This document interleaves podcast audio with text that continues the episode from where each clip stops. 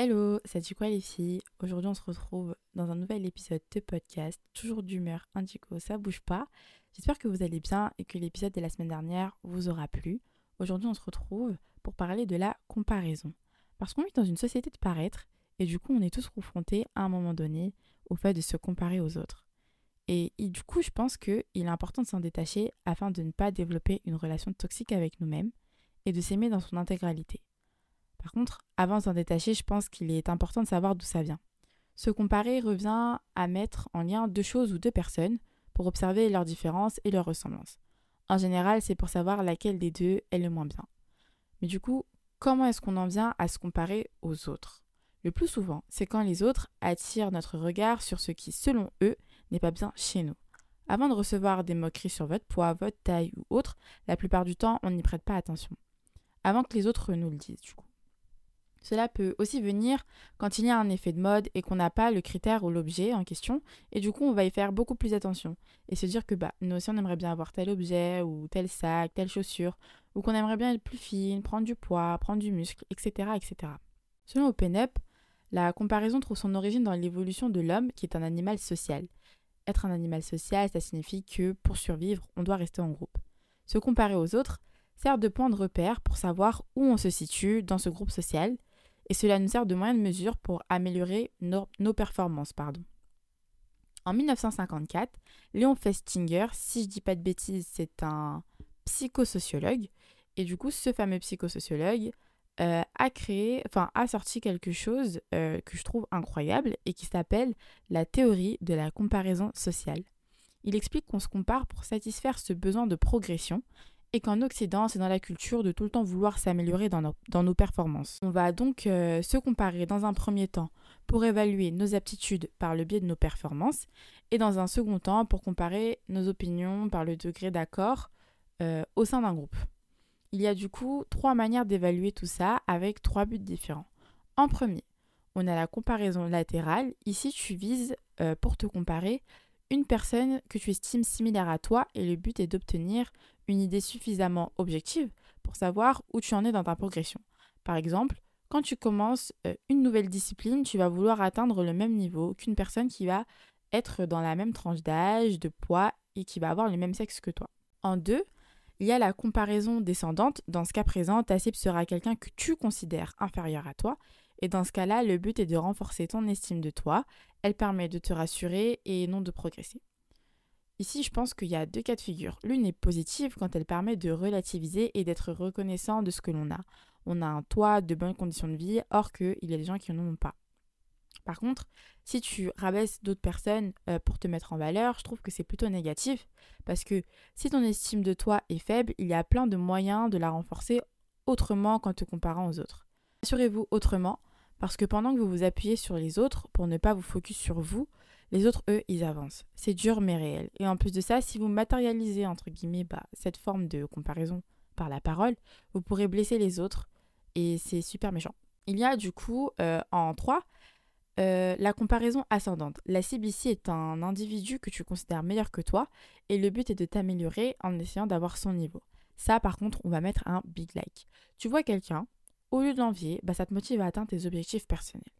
Attention à pas idolâtrer les autres parce que bah, ça reste des humains et s'ils sont capables de le faire, vous aussi. Voici la théorie et mon analyse perso de chaque point. Pour résumer, la comparaison est totalement normale, on s'inquiète pas.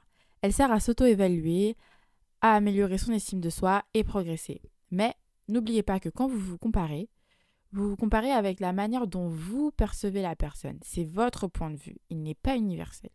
Changez votre angle de vue, soyez focus sur vous et vous ne souffrirez plus de la comparaison. Toute chose, même naturelle, n'est bonne que lorsqu'elle est utilisée à bon escient et de façon modérée. Se comparer, ça peut vite devenir autodestructeur. On peut l'observer avec notre génération et avec la famille Kardashian. Elles ont une influence considérable dans le monde et lorsqu'elles ont commencé à montrer leur contouring qui peut littéralement changer la structure du visage, et eh bah, ce fameux contouring, euh, qui est une technique de make-up, a commencé à se démocratiser. Parce qu'avant, c'était plus une méthode utilisée par les drag queens dans le monde du spectacle. Et c'est une méthode qui va totalement à l'inverse des techniques utilisées dans les années 2000 où là on voulait plus accentuer la beauté naturelle de la femme et pas la changer complètement. La famille Kardashian a longtemps, et l'est toujours pour certains, euh, que ce soit des hommes ou des femmes, la référence en termes de beauté. Le souci dans cette hype, c'est qu'elles ont revendiqué cette beauté comme naturelle et automatiquement quand quelque chose est naturel, on se dit qu'on peut l'avoir aussi et que c'est à la portée de tous.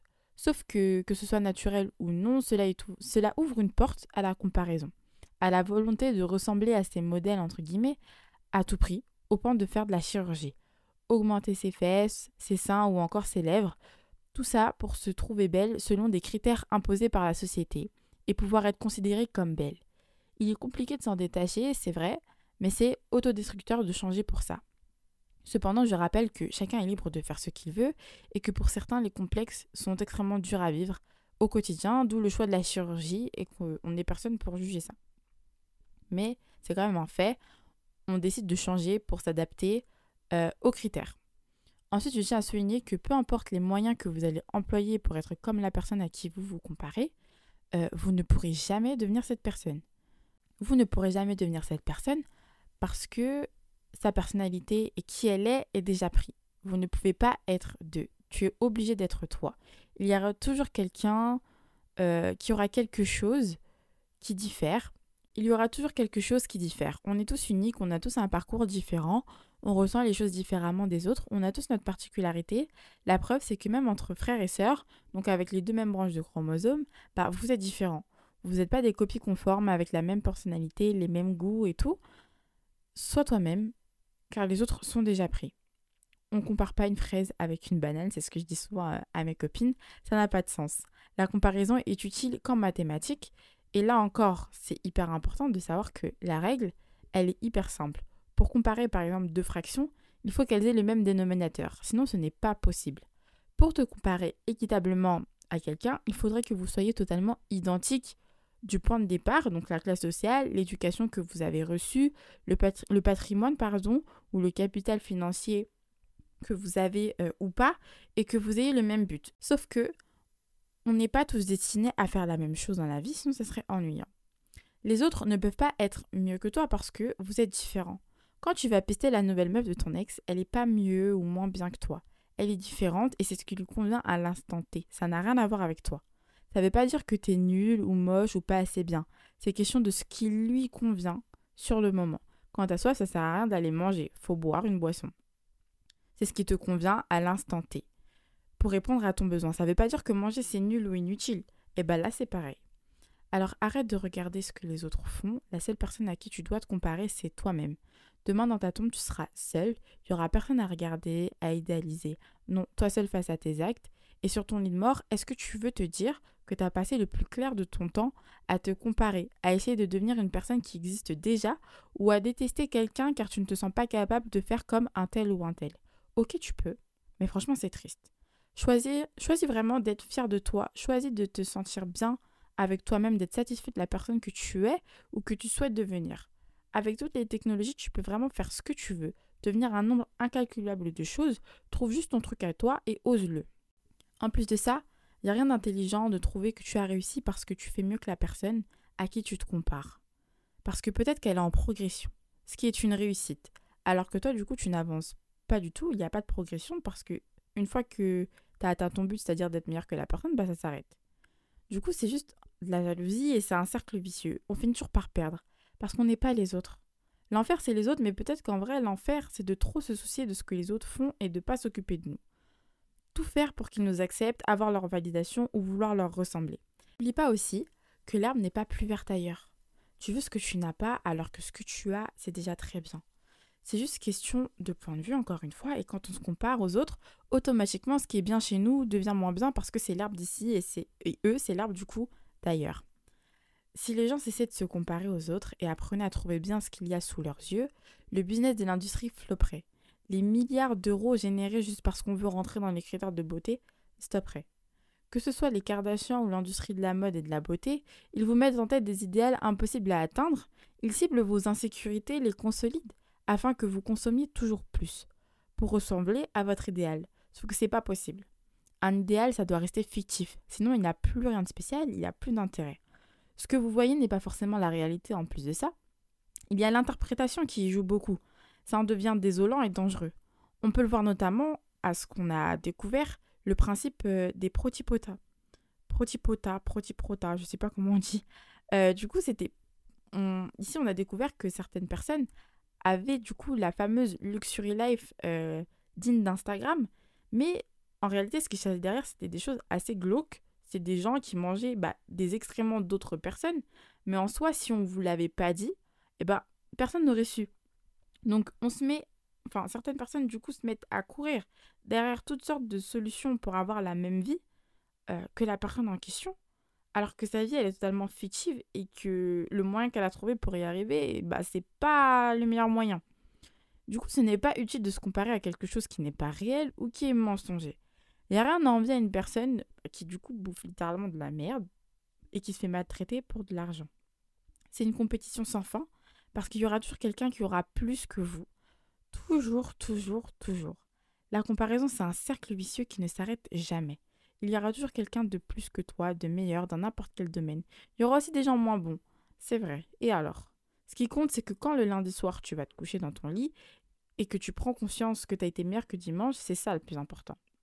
Sois toi-même, pardon, sois toi-même car les autres sont déjà pris. Sois ta propre limite. Rivalise avec toi-même parce que la personne et la personne principale qui peut t'empêcher d'atteindre tes objectifs, c'est toi. On est tous uniques. Trouve du coup ton truc à toi, établis tes propres normes, tes propres critères de réussite et laisse pas les autres t'imposer qui tu devrais être. En plus de ça, se comparer à l'excès, bien sûr, en général, on le fait avec la partie parfaite des autres, sur chacun des aspects qu'on veut améliorer chez nous, et pas sur la globalité de l'individu. Encore une fois, changez d'angle de comparaison et vous verrez que se comparer, ça n'a pas de sens. Par exemple, s'il y a des objectifs sportifs, tu vas te comparer à un sportif, pas à une chanteuse. Du coup, je vais vous donner quelques petits conseils pour finir euh, cet épisode, on va dire, en beauté. Déjà, en premier, il faut arrêter de consommer du contenu contre-productif à notre acceptation de nous-mêmes. Ne regardez pas des gens qui font ressortir chez vous un sentiment de jalousie ou encore un sentiment de comparaison. Une fois que tu l'as regardé, tu n'aimes plus ci ou ça. Tu veux commencer à changer. Ça, vraiment, c'est littéralement genre un crime contre toi-même. Genre, faut vraiment arrêter. En deux, arrêtez de regarder les autres et regardez-vous dans le miroir. Et complimentez-vous, dites-vous au moins que les goûts et les couleurs ne se discutent pas. Si vous êtes fait comme vous êtes, c'est forcément au goût de quelqu'un et ça sera encore mieux si vous pouvez être à votre propre goût parce que c'est ce qui compte réellement. En trois, il faut que être OK avec ce que vous ne pouvez pas changer. Si vous recevez une quelconque remarque sur votre physique, répondez simplement avec assurance. Si je suis comme ça, c'est qu'il y a une raison. Peut-être qu'elle t'échappe sur le moment, mais ça, du coup, ce n'est pas de mon ressort. C'est une phrase toute simple. Franchement, je ne vais pas vous dire de la prendre par cœur parce que c'est un peu bizarre, mais euh, ça passe. Et répétez-vous ça au moins dans votre tête, que si vous êtes comme ça, c'est qu'il y a une raison. Et c'est OK. En 4, ce que je peux vous conseiller, c'est le vision board. Visualisez clairement qui vous voulez être avec des objectifs clairs et précis. Et là, les images parleront d'elles-mêmes. Vous consommez du contenu positif. Donc, vous, vous Conditionnez votre cerveau à atteindre ses objectifs à force de, voir ces fameuses images. Là, la comparaison, elle est ascendante et du coup, on valide. En 5, ouvrez les yeux, observez vos bénédictions au lieu d'aspirer à l'incomparable. Si vous admirez des choses chez les autres, les autres admirent forcément des choses chez vous et ça, je pense qu'il ne faut jamais l'oublier. Voilà, c'est tout pour aujourd'hui. J'espère que l'épisode vous aura plu et on se retrouve la semaine prochaine. Je vous fais de gros bisous et prenez soin de vous.